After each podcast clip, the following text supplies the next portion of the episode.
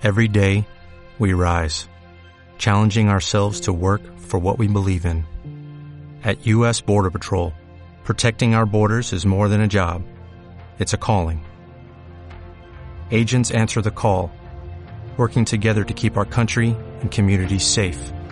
If you're ready for a new mission, join U.S. Border Patrol and go beyond.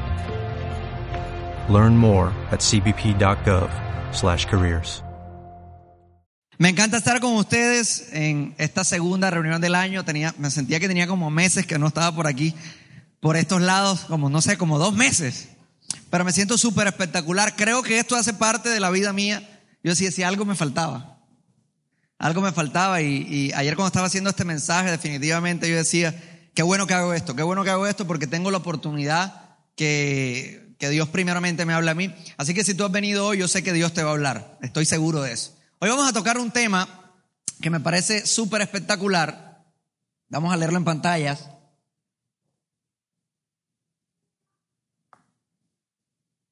¿Qué dice ahí? ¿Alguien aquí le gustaría saber cuál es la voluntad de Dios para su vida? Levánteme su mano, ayúdame con esto. Ok, allá el combo de allá no le interesa. También. De pronto, ¿cómo así la voluntad de Dios? No tienen ni idea de qué hablo. Bueno, ¿de qué hablo cuando, cuando hablo acerca de la voluntad de Dios? Me estoy refiriendo a que en ocasiones, y mucho, pasa demasiado, día a día nosotros queremos saber cosas acerca de nuestra vida. Tenemos, no sé, alguna circunstancia, atravesamos a través de, atravesamos muchas veces por ciertos problemas y queremos saber qué Dios quiere para nosotros. Porque se supone que si es la voluntad de Dios, lo que nos va a pasar, nos va a pasar es bueno. ¿A- ¿Alguien están de acuerdo conmigo en eso, no? Se supone que si tú tienes un problema y si tú haces la voluntad de Dios, te va a pasar algo bueno. Y todos, nos, todos a veces decimos, hey, Dios, quiero que me reveles tu voluntad, quiero que me muestres tu voluntad y nos encanta estar preguntando acerca de esto. Mira, es tan real lo que yo estoy diciendo que la semana pasada tuvimos aquí a Greg Miller. Greg Miller es el profeta que nos ha visitado varias veces y había, mira, la gente llegó más temprano que nunca ese día. Y gente que nunca se sentaba adelante, el domingo pasado se sentó, se sentó adelante, porque querían que el profeta le dijera, tú, ven acá. Brother, I see the word money. Eso significa, eh, hermano, ¿sabes cómo habla? El hermano llevó la palabra dinero. Imagínate. Ma- Imagínate que tú viniste el domingo pasado y tú, "Yo estoy enfermo, estoy pasando una situación difícil, siento que me voy a morir, siento que no me sano y necesito escuchar a Dios y de repente Greg Miller te pasa y te dice, ven acá y te dice, mira, yo siento que tú estás enfermo, pero tranquilo, que el Señor te dice que te va a sanar. ¿Cómo te sentirías tú? Yo no se sentiría tranquilo, oh, Dios mío, tú, tú me estabas escuchando y definitivamente esto de la voluntad de Dios nos encanta, nos encanta porque queremos que Dios estar seguro que Dios realmente, que estamos en el camino correcto, que nos vamos a salvar, que nos van a salir bien las cosas, pero muchas veces esto no parece algo fácil. Y voy a contar una historia que nunca he contado, es primera vez que la voy a contar. ¿Están las cámaras? Apágala. No, mentira. No es necesario. ¿Dónde está mi esposa? Ven acá. Bueno, no estaba, ni sabía que iba a hablar de ella. Hace algunos años a mí me empezó a gustar esta chica. La señorita que ustedes ven aquí. Y bueno, me empezó a gustar, todavía no estaba enamorado, ella sí estaba muy enamorada de mí, botaba toda la baja. ¿Cómo? Mentira. Todas dicen lo mismo. Y yo me acerqué a un líder espiritual, ya gracias, solo quería que te conociera, mi amor. Me acerqué a un líder espiritual. Quería exhibir, quería exhibir el trofeo. Me, acerqué a una persona que yo consideraba que era eh, una persona que me había dado buenos consejos en, en algunos momentos. Y le dije, oye, ven acá, mira, a mí me gusta Stephanie, ¿tú qué piensas? Y me sorprendió y me dijo, no, no es la voluntad de Dios. Golpe bajo a la yugular y yo dije, se acabó mi vida. Porque a mí me gustaba mucho Stephanie. Tal vez todavía no estaba enamorado, pero me gustaba demasiado. Y esta era una persona que yo respetaba mucho y respeto mucho. Y, pero en ese momento me dijo que no era la voluntad de Dios. Yo casi me vuelvo loco. Yo, ¿cómo así que no es la voluntad de Dios? Y fueron unos días de desesperación tanto para mí como para ella. Ella lloraba, yo no lloraba. Ella lloraba, ¿cómo así que no es la voluntad de Dios? Yo, sí, así eso dijeron, pero no sé, vamos a investigar y, Y yo me puse a investigar, pero fue, fue un momento horrible. No sabía qué hacer, no sabía qué pensar. Yo decía, ¿será que no me voy a casar con ella? ¿Será que es otra persona? ¿Cómo saber si yo voy a tomar la decisión correcta? Dios mío, eh, eh, estoy enredado. Y sabes que así como yo me encontraba en ese momento, yo estoy seguro que tú te puedes encontrar hoy. Y no por ese caso, por otro, cualquier otro caso. No sé si es ese caso de pronto. Uno que otro por ahí, que no creo. Aquí todo el mundo se casó ya. Hay gente que quiere que Dios le muestre el nombre en la pantalla, fulanito. Eso no va a pasar.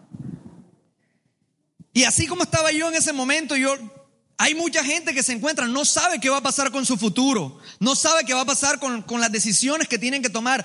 Se vienen cosas en la empresa, se vienen cosas en su casa, en su familia, y tú estás así como enredado y tú dices, Dios, definitivamente no sé cuál es tu voluntad. O mira, si ese es tu caso, yo quiero que tú sepas que Dios te ha traído hoy aquí para que tú puedas comprender mucho más acerca de la voluntad de Dios y que puedas tomar decisiones correctas. Dios te ha traído aquí para entender y para que te saques de la mente que la voluntad de Dios es algo complicado porque a veces complificamos la voluntad de Dios y la voluntad de Dios no es para complicarla sino para simplificarla. Porque si, si Dios no quisiera, quisiéramos su voluntad, nos las escondería. Pero Dios quiere que haga tú tanto su voluntad que Él te la pone facilita para que tú la mires. O sea que si es complicado, si es una cosa así que es súper complicada, duda de que sea la voluntad de Dios, porque Él quiere que tú hagas lo que Él quiere que hagas. Así que yo te quiero enseñar hoy tres cosas. Di conmigo, tres cosas acerca de la voluntad de Dios para que tomen estas decisiones. Y quiero contar el caso mío, este caso de estudio. Quiero que lo analicemos porque considero yo que el matrimonio, yo hoy estoy casado con Stephanie, voy para dos años de casado ahorita en agosto, y que ahorita en agosto faltan ocho meses. O sea, tengo un año y algo de casado, pero uno dice así como para ser más firme ya. Y yo considero que el matrimonio es una de las decisiones más importantes. O sea que si a mí me funcionó esto que yo te voy a enseñar, estoy seguro que a ti te puede funcionar para cualquier otra cosa que tú estés viviendo. Entonces lo que tú vas a hacer es que tú vas a cambiar el nombre del caso y vas a poner tu caso y vas a aplicar lo que yo te voy a enseñar. ¿Estás conmigo? Ok, Número uno. ¿Qué dice? Uno, dos y tres. Aquí arrancamos mal.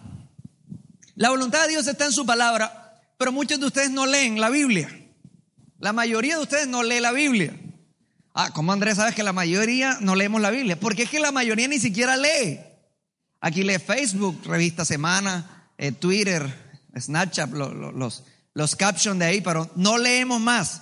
El latino en general, en general no lee, creo que no se lee, no se lee casi ni un libro al año. Estas son estadísticas que encontré acerca de la lectura. Mientras en otros países, por ejemplo, los hindú, los europeos y los chinos se leen demasiado el libro al año. ¿Cómo podemos, no sé, ver esto? No sé quién ha ido alguna vez aquí al Parque Tayrona. Ah, pero muéstrenme para que yo no. Todos han ido a la playa nudista del Parque Tayrona. Obvio, la curiosidad.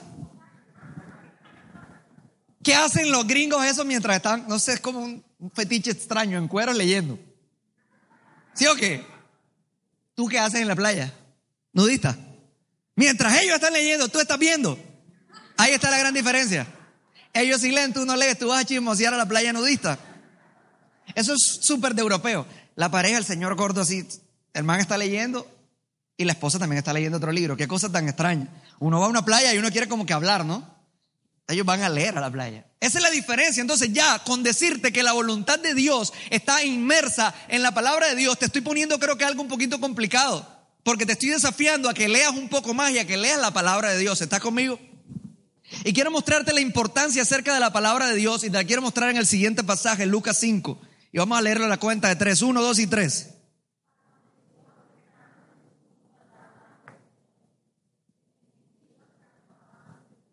¿Para oír qué? Y vio dos barcas que estaban cerca de la orilla del lago y los pescadores habiendo descendido de ellas lavaban qué? ¿Y qué dice? Y entrando, la cual era de Simón,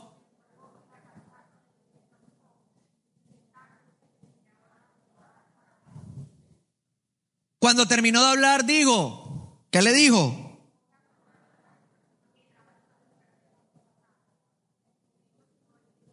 Maestro, toda la noche hemos estado trabajando y nada hemos pescado. ¿Pero qué dice?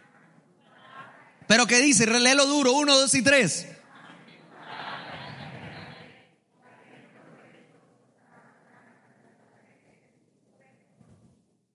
Ok. Es un caso bonito.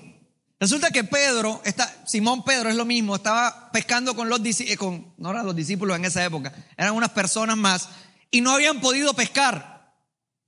O sea, ya ellos pescaban de noche, ya era de día, y no, no pudieron pescar nada. Entonces tú te imaginas la, me imagino la tristeza que podían tener. Si tú sales un día a buscar dinero y no lo encuentras, ¿cómo te sientes muchas veces? Triste, ¿no? Me imagino que se sentían tristes en ese momento. Ya estaban lavando las redes, ya se iban para la casa y aparece Jesús y le dice, ay no, Pedro, espérate. Resulta que ahora tú vas otra vez a meterte en el mar y vas a pescar. ¿Sabes que Pedro hizo un poco de resistencia. Hizo un poco de resistencia porque él ya venía de hacer eso. Pero Pedro de repente le dice, ¿sabes que Jesús? Yo estoy haciendo un poco de resistencia pero dice, en tu palabra, di conmigo, en tu palabra, yo lo voy a hacer. ¿Y sabes por qué le dice en tu palabra? Porque él ya conocía a Jesús, ya había escuchado hablar de Jesús. Y fíjate que en el principio del pasaje dice que la gente se agolpaba a mirar a Jesús. ¿Por qué? A escuchar la palabra de Jesús. ¿Por qué? Alguien que me diga por qué. Voluntario del público. ¿Por qué? Porque hacía milagros. O sea, cuando la gente estaba expuesta a la palabra de Jesús, había milagros, algo sucedía. O sea que Pedro dijo, bueno, yo, yo, acabo de pescar, yo soy el que sé de pesca, pero si Jesús lo dice, si Jesús dice que yo tire la red en la palabra de él, lo voy a hacer. Y yo me transporto a ese momento, un momento importantísimo, en ese momento que tú y yo nos hemos encontrado muchas veces. En el momento que escuchamos una palabra, pero no sabemos qué hacer. Y tú te imaginas a Pedro, Ay, en mi, en mi casa me está esperando mi esposa, no llevo ni una mojarra. Miraba la canasta Pedro y decía, ya son las 12 del día que lo voy a llevar a comer a mis hijos. Y Jesús enfrente de él. Tú te imaginas a Pedro preguntándose, ay, ¿será que es la voluntad de Dios o ay, será que no es la voluntad de Dios? ¿Qué hizo Pedro? Simplemente escuchó la palabra, creyó y le dijo, ay, sabes que Jesús, yo voy a hacer lo que tú dices que yo haga. Y saben, muchas veces escuchar la palabra de Dios y ponerla en práctica no es algo sencillo. No es algo sencillo porque muchas veces Dios te pone a hacer cosas que realmente se salen de todo lo que tú estás pensando. Mira, en esa época pescaban de noche, en ese momento particular, y pescaban en aguas no profundas. Y Jesús viene y le cambia la historia a Pedro, le cambia el esquema a Pedro y le dice, Pedro, ¿sabes qué? Ahora vas a pescar allá al fondo del mar y vas a pescar ahora durante el día. Parecía una total locura. Pero sabes, muchas veces cuando tú te metes en la palabra de Dios, la palabra de Dios te va a mostrar su voluntad con algo que tú no puedes entender. Con algo que tú no puedes entender, no, sí lo puedes entender, pero más bien que tú dices, uy, ¿estás seguro Dios que tú quieres que yo haga eso? Por eso mira lo que dice este pasaje en Romanos. Vamos a leer la cuenta de tres. Dice, no se amolden al mundo actual, sino que qué? Así podrán qué? ¿Quiénes quieren entender la voluntad de Dios para su vida? Entonces la gente quiere primero entender la voluntad de Dios para hacer las cosas, para transformar su mente. Pero fíjate que la Biblia te dice otra cosa. La Biblia te dice, hey, renueva tu mente para que cuando tú estés expuesto a la palabra de Dios puedas hacer lo que Dios quiere que tú hagas y puedas tener los resultados que necesitas tener en tu vida. Pero es que nos encanta torcer el brazo y decir, Dios, coge y tírame la mojarra de lejos y tal, que yo la cojo y que yo la... No, no, no. A veces no pasa así. Por eso necesitas tener tu mente cuando tú estés expuesto a la Biblia, cuando tú estés expuesto a la palabra, necesitas decirle, ¿sabes qué? Espíritu Santo, renuévame que yo pueda entender lo que tú me estás tratando de decir que yo haga en medio de mis situaciones. Y sabes que eso fue lo que hizo Pedro. Pedro dijo, si yo no lo hago, de pronto en mi casa me casca mi mujer.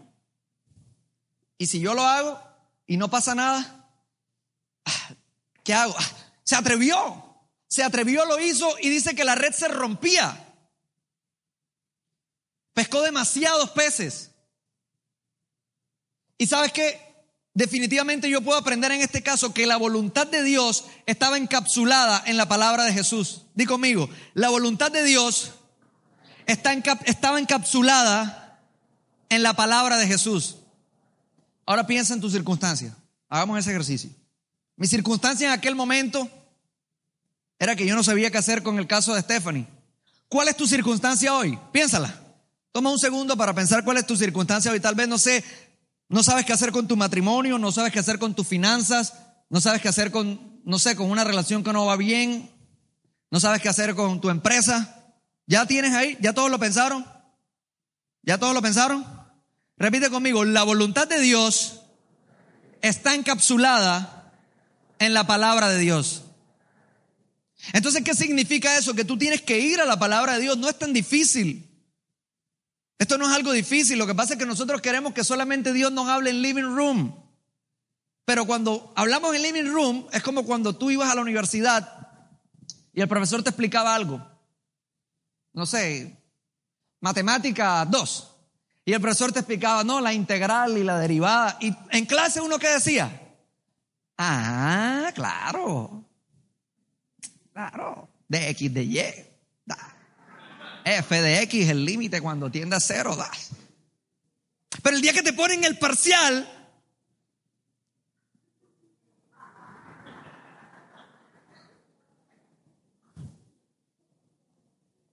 a mí me da rabia que me ponían unos parciales que no había ni un número en la hoja. Un parcial de física, no había un número en la pregunta. Y te decía que calcule la altura. Y yo, pero ¿cómo si no hay un número? Pasa, pasa, pasa. Es lo mismo cuando tú vienes al living room, estás como en, la clase donde entiendes todo, pero en la vida real vas a necesitar estudiar. Porque es que si, tú no, yo no estudiaba física, lo más probable es que cuando me dijeran calcule la altura, no, aquí está H, y la señalaba, H, ahí está. Por eso es necesario que tú salgas de aquí y salgas a comprarte una Biblia. O no la tienes que comprar, en internet está, son gratis las Biblias. Pero Dios habla claramente. Mira, ¿sabes cómo yo le digo a la gente que me rodea que, que busque la palabra de Dios?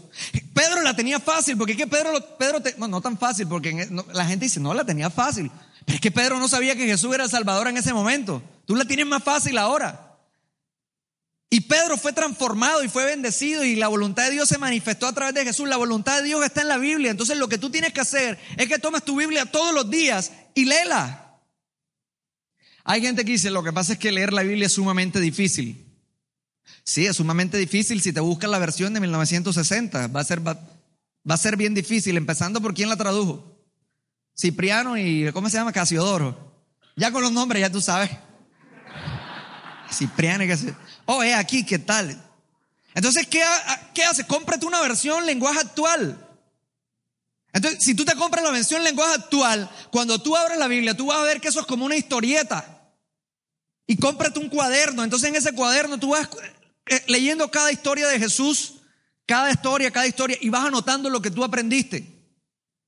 Y va a llegar un momento en que yo no te lo puedo explicar, pero cuando tú estás en la calle y se atraviesa una circunstancia, se atraviesa un problema, algo con lo que tú no sabes qué hacer, inmediatamente la palabra va a surtir, va, va- a hacer un efecto en ti y tú vas a decir, ya sé qué hacer. Y tú vas a quedar sorprendido de cómo yo sé qué hacer. No, es algo que no te lo puedo explicar. Va a ser el mismo poder de Dios fluyendo en ti para tomar buenas decisiones en tu vida. Ese es el poder que hace la palabra en ti. Pero necesitas renovarte, como te digo. Renuévate porque en, algún momento a veces nosotros somos un poquito tercos. Y Dios te dice, hey, mira, haz esto. Y tú dices, no, pero será. Ah, Dios mío, pero ¿estás seguro? Cuando nosotros nos mudamos aquí, ¿tú crees que nosotros cómo nos mudamos diciendo, claro, la tenemos clarita? cie-". No, no, hubo unos momentos que dijimos, será, será. Y fuimos adelante, y fuimos adelante, y fuimos adelante, y a veces toca hacer eso. Pedro no se quedó detenido ahí como que, ay, será, Dios mío, será que lo hago, será que no, no, no, ey, hay que moverse porque la voluntad de Dios se ve manifestada en medio de tu movimiento, en medio de tu accionar. Mira, recuerdo un caso yo mío, cuando yo iba a hacer mis prácticas hace algunos años, todo el mundo quiere el mejor trabajo, ¿sí o qué? Uno dice, "Ay, Dios mío, ponme en tu voluntad y tal, y no se mete en esa película. Pero en ese momento ya yo conocía que la voluntad de Dios era un poco menos místico que esto, que, que, me salga un ángel y que diga cuál es el trabajo. No, yo iba a todas las entrevistas. Yo decía, Dios mío, yo voy a la entrevista y en la que tú quieras es que en esa yo quede. Para yo andar que esté hasta si voy, hasta no. Y yo me presenté a una entrevista y en esa entrevista todo el mundo me decía, ah, tú eres el man para este cargo. Y yo decía, Nadie me dijeron y que tú te pareces al gerente de todo esto. Y ahí yo dije, no, ya quedé. Ya yo me pintaba, ya yo. Ey, pero ¿sabes qué pasó al final? No quedé. No quedé, no quedé, no pasé. Cogieron a otro, pero ¿por qué? Porque Dios no quería. No era la voluntad de Dios. Y ahora estoy muchísimo mejor. Tal vez todavía estuviera allá. Ahora hoy en día tengo mi propia empresa, estoy bacano, estoy espectacular, pero si yo en ese momento me hubiese quedado detenido, escondido, Dios mío, revélame tu voluntad, ¿será que voy a eso? No, no, yo me moví y eso fue lo que hizo Pedro. Pedro se movió conforme a la palabra de Dios, tú muévete, tú escuchas la palabra, muévete. Mira, es mejor un cobarde, un cobarde no, un valiente que se equivoca en alguna ocasión que un cobarde que nunca se atrevió. anota eso, Dios mío.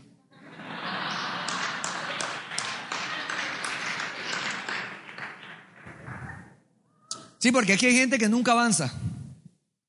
estoy esperando la voluntad de Dios y tal. Pero está estático.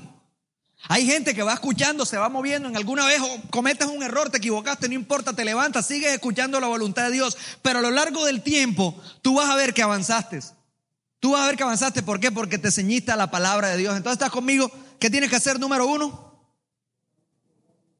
Leer la Biblia. La voluntad de Dios está en su palabra. Siguiendo con mi tema, con mi caso, a mí me dijeron que no era la voluntad de Dios y adivinen qué hice yo. Leer la Biblia. Me vi 470 charlas. 471, mentira. Me leí casi la Biblia de arriba a abajo, buscando cuál era la voluntad de Dios. Yo decía, no, habrá un libro que se llame Stephanie. Primera de Stephanie 4, ahí, esa sería toda la solución. Nada, no, no existía un libro de Stephanie. Yo decía, pero es que aquí no dice nada. No dice nada que la voluntad, la famosa voluntad de Dios. Lo que encontré en la Biblia en general era que la gente escogía. Y ahí como que yo fui armando el rompecabezas y fui diciendo, bueno, tengo una pista. Pero todavía tenía un problema. Y era que en esa época había una teología, todavía la hay algunas personas que creen esto, que hay una persona específica para ti, pero una. ¿Qué nervios tenía yo? Y decía, ¿y si me equivoco y no cojo esa una? Está complicado. Pero esto no te lo voy a resolver, ahora te lo voy a resolver en los otros puntos. Pero te estoy hablando cómo iba hasta el momento. Hasta el momento no tenía ninguna idea de lo que era la voluntad de Dios, pero empecé a estudiar. Empecé a darme cuenta que la gente en la Biblia seleccionaba a su esposa. ¿Estaba conmigo? Punto número dos.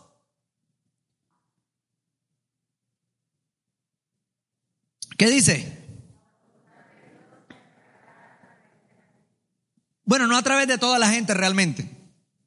Di conmigo, alguna gente. Sí, porque no todo el mundo te, no todo el mundo te va a guiar a la voluntad de Dios. Hay gente que no te va a guiar definitivamente a la voluntad de Dios.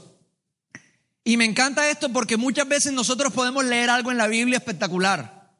Y nosotros podemos creer que esa es la voluntad de Dios para nuestra vida. Pero hay que tener cuidado al leer la Biblia porque la Biblia no es, la Biblia no es un libro como una novela. La Biblia es un conjunto de libros que están todos unidos. La Biblia no es una historieta, no es Condorito. Que tú coges cualquier página Condorito y tú le, tú le coges el hilo, ¿no? Coge cualquier página de Condorito. Página 14. Y tú empiezas a leer y te empiezas a reír desde la página 14. La Biblia no es así, la Biblia tiene una ciencia, la Biblia contiene una, una, serie de cosas que tú necesitas saber. Entonces, si tú te pones como solo, ahí como ahí, como solo leyendo y buscando la Biblia, es probable que tú entiendas que la voluntad de Dios es algo que realmente no lo es.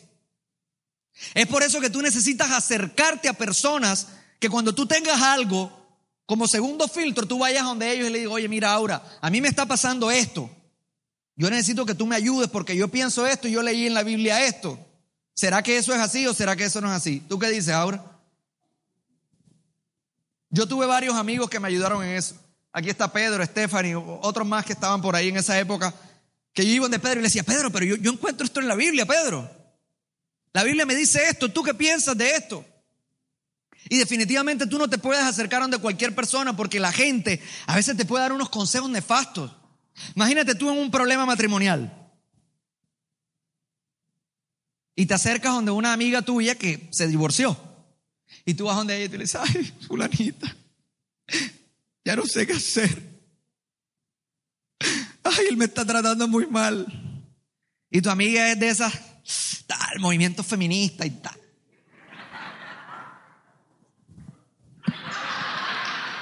Déjalo. Dice, déjase man. El Señor te dice, déjalo. Y tú ahí, tú me estás hablando, Dios. O diferente, ¿no? Está casada la pareja, tiene 10 años de casado, entonces va el man donde el amigo del trabajo le dice, es que, es que ya no me despierta nada. Ya, ya no la deseo, ya, ya no me provoca. Y tu amigo te dice, el Señor te dice, déjala y cámbiala. Yo haré todas las cosas nuevas. Amigo, eso no tiene sentido alguno. No tiene sentido alguno. No todo el mundo, a pesar de que hay gente que cita la Biblia, no todo el mundo es apto para darte un buen consejo acerca de lo que tú tienes que hacer. No todo el mundo muestra la voluntad de Dios a través de lo que dice. Y hay una historia que a mí me encanta porque en la época de José, en Egipto se estaba presentando un problema impresionante en la vida del faraón. El man estaba teniendo unos sueños que lo estaban atormentando. Y lo estaban atormentando y lo estaban atormentando. Y dice la Biblia que el hombre, el faraón, uno de los hombres más importantes de la época, siendo Egipto una potencia mundial, se levantó un día turbado y dijo, hey, yo necesito que me llamen a los magos porque tengo un sueño y necesito saber qué eso significa. Vamos a mirarlo en la Biblia, lo vamos a leer a la cuenta de tres. Uno, dos y tres.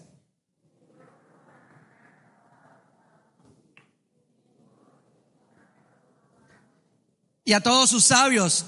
Y les contó Faraón que su sueño más no había quien. No había quien le diera una respuesta. Tal vez tú te sentido así, no hay quien te dé una respuesta. Déjame decirte, amigo, has llegado al lugar correcto. Y dice la Biblia que el copero del rey estaba preso.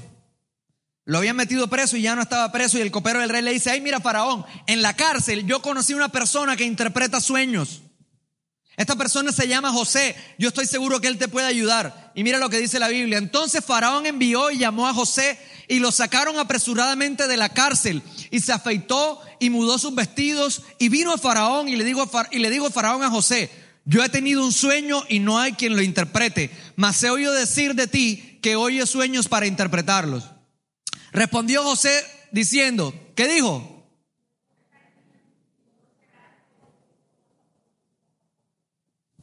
José mismo reconocía que era un don de Dios la interpretación de sueños.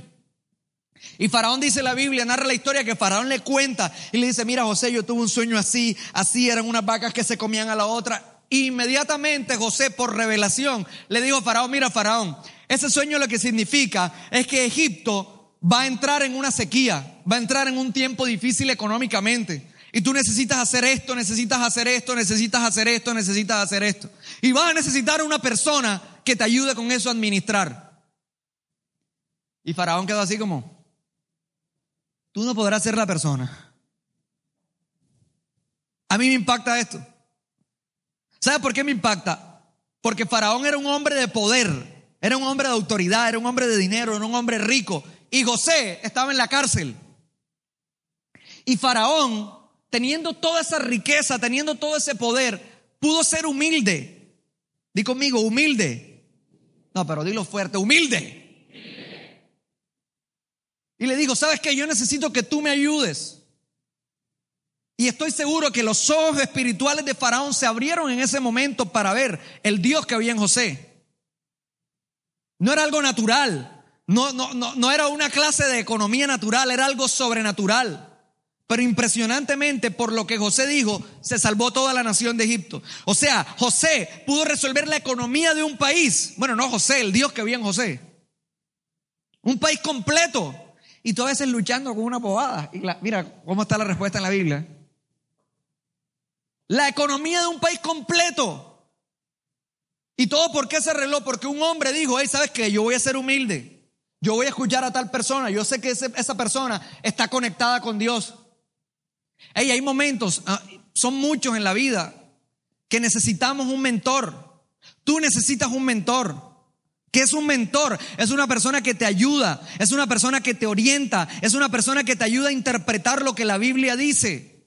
Porque tú solo no puedes. Porque necesitamos estar en comunidad con las demás personas. Necesitamos contarle nuestras cosas a otras personas para que esas otras personas nos puedan ayudar. ¿Sabes por qué? Porque es probable que tú ya hay una persona que ya pasó por lo que tú pasaste. Es probable que haya una persona que esté pensando lo que a mí me pasó con respecto a mi esposa.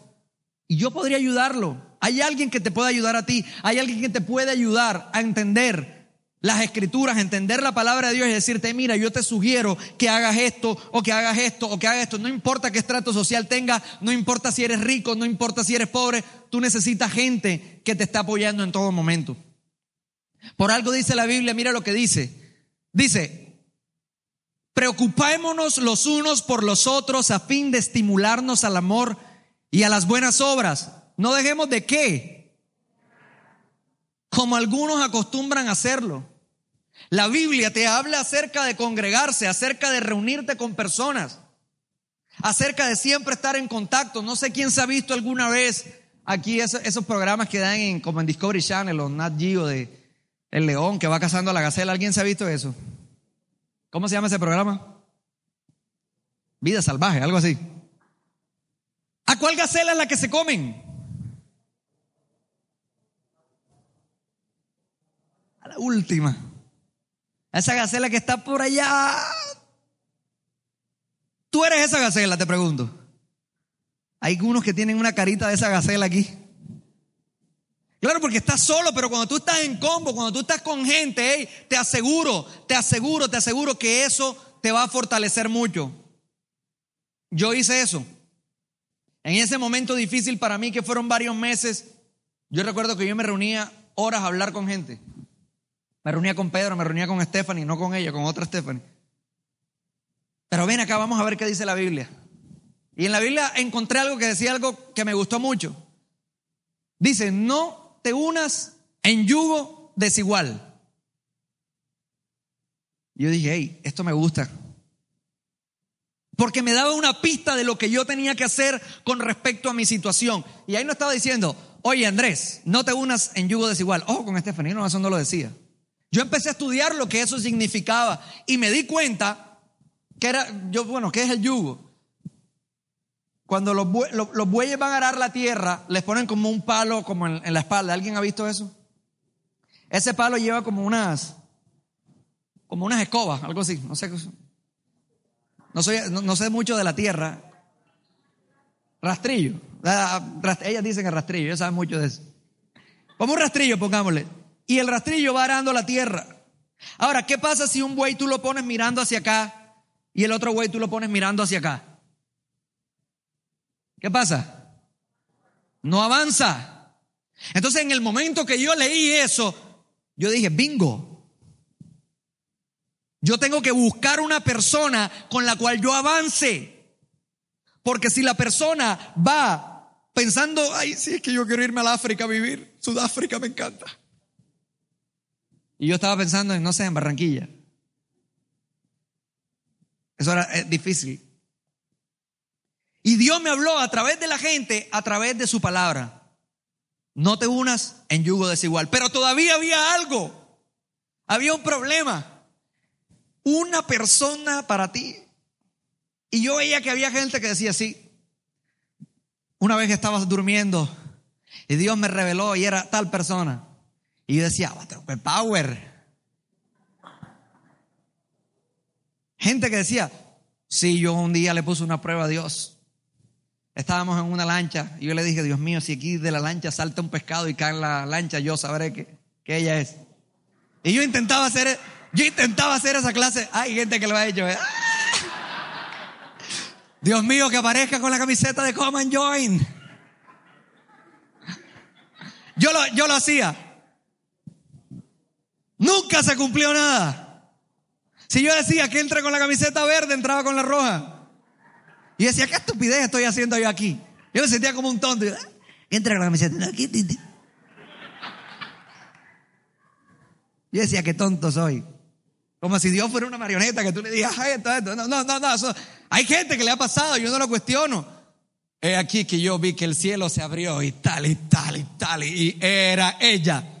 Yo lo respetaba y decía, Dios, que revélamelo, pero nunca Dios me lo reveló, nunca apareció tal sueño. Entonces todavía tenía, yo decía, pero Dios, ¿cómo sé si es ella o si no es ella? Pero recordé algo. Mi mamá y mi papá llevan como 20 años de casado. Yo no creo que ellos hayan estado en esta estupidez. Ay, señora, es ella, no, es ella, no es ella. Yo dije, hay esperanza. Seguimos. Al final les digo cómo lo resolví. Número tres.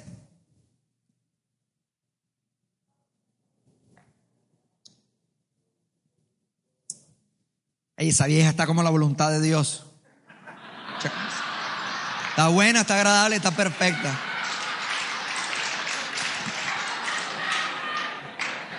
Eso es un piropo firme. Estás como la voluntad de Dios. Esa vaina se ve espiritual.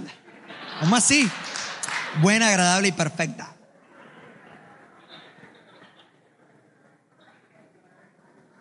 Hey, la voluntad de Dios no es. O sea, la voluntad de Dios. Yo cuando oigo mensajes acerca de la voluntad de Dios, yo escuchaba mensajes y decía, qué cosa tan fea, uno se sentía como cargado. Hey, si tú escuchas un mensaje y tú sales cargado acerca de lo que la voluntad de Dios es, amigo, duda que eso sea la voluntad de Dios, porque puede que Dios te ponga a hacer algo incómodo. Puede que Dios te ponga a hacer algo que tú digas, hey, esto parece una locura, pero tú en el fondo de tu corazón sabes qué es lo que tienes que hacer, porque en el fondo de tu corazón lo que Dios está tratando es de desafiar tu fe para llevarte a cosas mayores. Señor, yo quiero vender, yo quiero que mi empresa venda. Y Dios te dice, bueno, pongo un letrero afuera. Uy, Dios mío, qué pena me da eso. Pero en el fondo tú sabes que lo tienes que hacer. Así se manifiesta la voluntad de Dios. Y sabes, yo pongo esto aquí, que la voluntad de Dios es buena, agradable y perfecta, porque hay muchas dudas acerca de esto. La gente todavía está preguntando, pero ¿será que eso es la voluntad de Dios? ¿Será que Dios? Y la gente se pregunta y se pregunta, y hay un, pasaje que a mí me encanta y quiero leerlo. Dice, sucedió que estando él en una de las ciudades se presentó un hombre lleno de lepra, el cual viendo a Jesús se postró con el rostro en tierra y le rogó diciendo, Señor, ¿qué le dijo? Pero ¿cómo? Dilo duro, ¿qué le dijo? Puedes limpiarme. Entonces extendiendo él la mano, le tocó diciendo, dilo otra vez, dilo otra vez, se limpió y al, y al instante la lepra se fue de él. Sabes que tú muchas veces has estado como el leproso. Preguntándole a Jesús si quiere sanarte. Preguntándole a Jesús si quiere bendecirte. Preguntándole a Jesús si tiene un buen destino para ti. Amigo, la respuesta es sí, porque Dios tiene una voluntad buena, agradable y perfecta. Por lo tanto, tú no te tienes que estar preguntando, Señor, ¿será que es que tú quieres sanar? Obvio quiere sanarte. Estás enfermo, Dios quiere sanarte. Pero sabes que a veces uno cae en este estado por conceptos que uno se hace de Dios. Ese leproso no dijo eso de Señor, quiere sanarme porque sí. Para los que no saben, la lepra era la enfermedad más violenta de la época. Nadie quería estar cerca de un leproso. Los, leprosos los aislaban totalmente. Nadie podía tocar un leproso. Si tú tocabas un leproso, eso era un problema. Y yo me imagino que el leproso él mismo empezó a pensar cosas para descalificarse de recibir una buena voluntad de Dios. Yo me imagino que el leproso decía, pero ¿cómo Jesús se va a acercar a mí? De pronto Jesús sana a otras personas que son más buenas que yo, que tienen unas enfermedades menos complicadas que yo. Pero la lepra, ¿cómo, cómo Jesús puede sanarme? Pero Jesús lo sorprende y le dice, hijo, quiero. Y no solamente le dice quiero, sino que lo toca. Dice la Biblia que extiende su mano y lo toca. Jesús casi no tocaba a la gente cuando la sanaba. Pero a este leproso sí lo tocó. Sí lo tocó diciéndole, sabes, estoy interesado en ti. Estoy interesado en que tú seas sanado. Sabes, Dios está interesado en ti. Dios está interesado en esta noche en que la voluntad de Dios se manifiesta en tu vida de una manera buena, agradable y perfecta. Hay unas cosas que creo que no se tienen ni siquiera que orar. Son cosas muy obvias. La relación tuya y de Dios es una relación de padre e hijo. Digo conmigo, padre e hijo. Yo no me pinto yo llegando a la casa cuando yo era niño. Papá, es tu voluntad que yo me tome el agua. Un hijo me dice a mí eso, yo lo cacheteo. Papá, ¿será tu voluntad que yo coja una mortadela? ¿Será tu voluntad que yo coja un queso? Tú lo haces así sea que no sea la voluntad. Tú coges el queso. En mi casa se armaba una pelea por los salchichones. Mi papá llevaba un salchichón en la noche. Y uno como que se pasaba con esto de la voluntad del padre. Y llegaba mi papá en la mañana a comerse el salchichón. Le dejábamos el...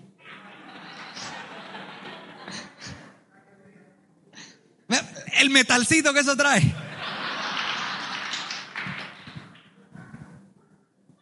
Esa era la época del fitness. Ahí estábamos empezando a entrenar. ¡Ay, que el entrenador les traiga la comida! Pero esa es la relación del padre y el hijo. Que Dios, que esté tu voluntad, que yo. Por favor. Hay cosas que son la voluntad de Dios. Es la voluntad de Dios que seas prosperado. Es la voluntad de Dios que salgas de la escasez. Es la voluntad de Dios que consigas un esposo. Es la voluntad de Dios que consigas una esposa. Es la voluntad de que, que tu matrimonio se arregle. Es lo más normal. Así se manifiesta la voluntad de Dios. No es algo así como que, oh, Dios mío, que aparezca un elefante ahora. No, no, no. Ya está. La voluntad de Dios es buena para ti. Y por último, la voluntad de Dios como era buena, agradable y perfecta. Anoten esto, que esto le va a cambiar la vida a muchos.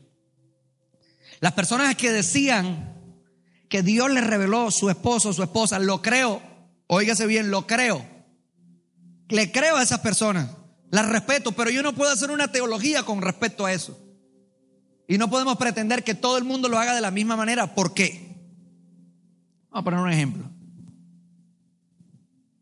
Acá tú, Acá tú. O sea, esto no es que yo lo estoy haciendo un match aquí, eso es solo un ejemplo. Yerda, esta es la señal. Joti. Brian. Brian. Ok. Resulta que esa teoría dice que esta persona es a esta persona en un 100%. ¿Cómo así? Que tú te vas a desarrollar un 100% con ella y que ella va a desarrollar un 100% contigo. Por lo tanto, tú deberías seleccionarla a ella y tú deberías seleccionarlo a él. ¿Estamos? Ok. No, hay otras posibilidades. Te puedes desarrollar en un 80. Pero esta es el 100. Busca la persona del 100. Dios mío, ¿cuántos millones de habitantes en Colombia? Qué dolor de cabeza que yo tenía. Yo te hago una pregunta. ¿Qué pasaría si Brian dice, yo quiero desobedecer la voluntad de Dios? Y no me voy a unir, yo no me voy a unir a ella. ¿Esta qué? ¿Le toca uno de cuánto? Del 80. Del 80, del 70, no sé. De pronto del 40. Pregunto, no, eso no te va a pasar a ti. Pregunto, ¿eso es justo? ¿Eso es bueno, es agradable y es perfecto? Ven acá tú. Tú la amas a ella. Dios mío. Tú me la mostraste en sueño, pero ella dice, no, a mí me gusta otro. Hijo, te toca una del 40. Uy, no. No aguanta, ¿verdad? Eso es bueno, agradable, es perfecto. Siéntese, gracias. Ese día yo dije, se lo aprendí a Lucas Leis. Gracias, Lucas, tú que me estás viendo allá. No, mi hermano, otro más que se llama Lucas Leis. Yo después le paso la charla a los que están interesados en esto. Yo dije, Dios, tu voluntad buena, es agradable y perfecta. La Biblia me enseñó, oh, oh pero eh, con esto no te quiero decir, o sea, cuando yo te hablo que hay un libre albedrío, existe, pero también te puedes equivocar, puedes escoger mal. Quiero hacer una aclaración en esto. Yo fui muy riguroso cuando yo fui a seleccionar. Dios te da un libre albedrío, pero Dios te da una clave y te dice, hey, no te metas en yugo desigual. Yo le pregunté a mis amigos, le pregunté a mis papás, o sea, ya yo sabía que había una gente que estaba de acuerdo con la decisión que yo iba a tomar. Entonces, como que esto no es así como que, oh, porque yo sé que hay uno que entonces interpreta mal y dice, Dios me está llamando a que me lance, así sea que me equivoque. No seas masoquista. Tienes que tomarlo con calma. Ponte de pie donde estás, vamos a terminar. Así entendí que la voluntad de Dios era buena, agradable y perfecta y me casé. El Señor me ha puesto a orar hoy específicamente por varias cosas. Una, porque este tema de la voluntad de Dios se pueda revelar en nuestra vida de una manera que sea algo claro. Y lo otro, me gustaría orar por aquellas personas que están enfermas y aquellas personas que tienen problemas matrimoniales. Siento orar por esas personas. Son personas que se han preguntado, Dios, ¿será que ¿Será que, ¿Será que me debo sanar? ¿Será que es tu voluntad? Sí, sí es la voluntad. Es la voluntad que tu matrimonio se arregle también. Entonces vamos a hacer esa primera oración. Yo los voy a guiar y en la segunda oración yo también les voy a decir cómo. Primero vamos a orar por la voluntad de Dios. Pero yo quiero que lo hagamos de una manera activa. Que tú abras tu boca, que no esperes a que llores, sino que tú mismo en una relación con Dios lo hagas tú y oremos para que esa voluntad sea día a día manifiesta en nuestra vida. Dile de estas gracias te damos, Señor, por, por esta noche, porque tú nos has hablado de una manera clara, de una manera sencilla. Hoy he entendido que tu voluntad es buena, es agradable y es perfecta. Yo te pido que tú me ayudes, Señor, a entenderla, que me ayudes a leer la palabra, que me ayudes a pegarme a un mentor y a gente que me pueda ayudar a entender tu palabra y que me ayudes a siempre entender que tu voluntad es buena, es agradable y es perfecta para cualquiera de la situación que yo esté viviendo. Vamos, abre tu boca ahí donde está y dile, Dios, ayúdame, revélate a mi vida, revela tu voluntad. Vamos, abre tu boca, levanta tus manos al cielo, haz una corta oración y dile, Dios, ayúdame. Ayúdame con esto, ayúdame a tomar buenas decisiones. Dile que tu Espíritu Santo sea quien me revele, que tu Espíritu Santo sea quien me muestre, renueva mi mente para poder entender lo que tú quieras que yo haga, renueva mi mente para poder entender lo que tengo que hacer en cada momento particular de mi vida.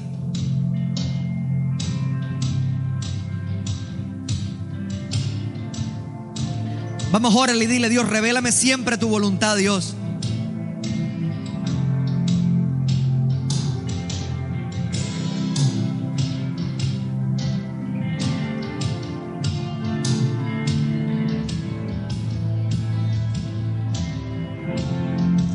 Gracias Dios.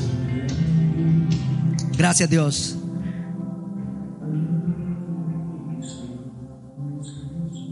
Vamos, cántale eso.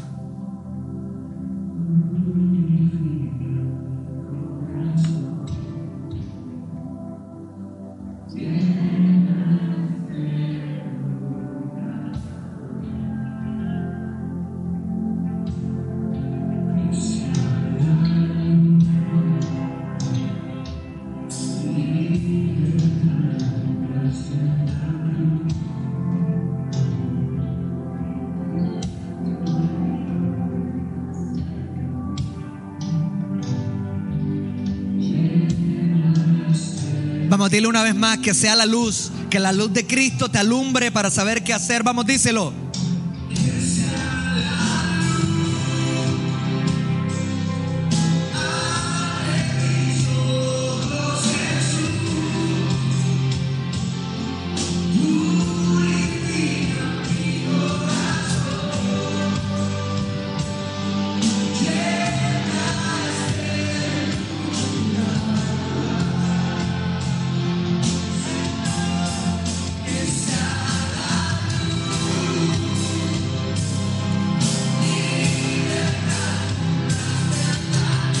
Cántale, cántale.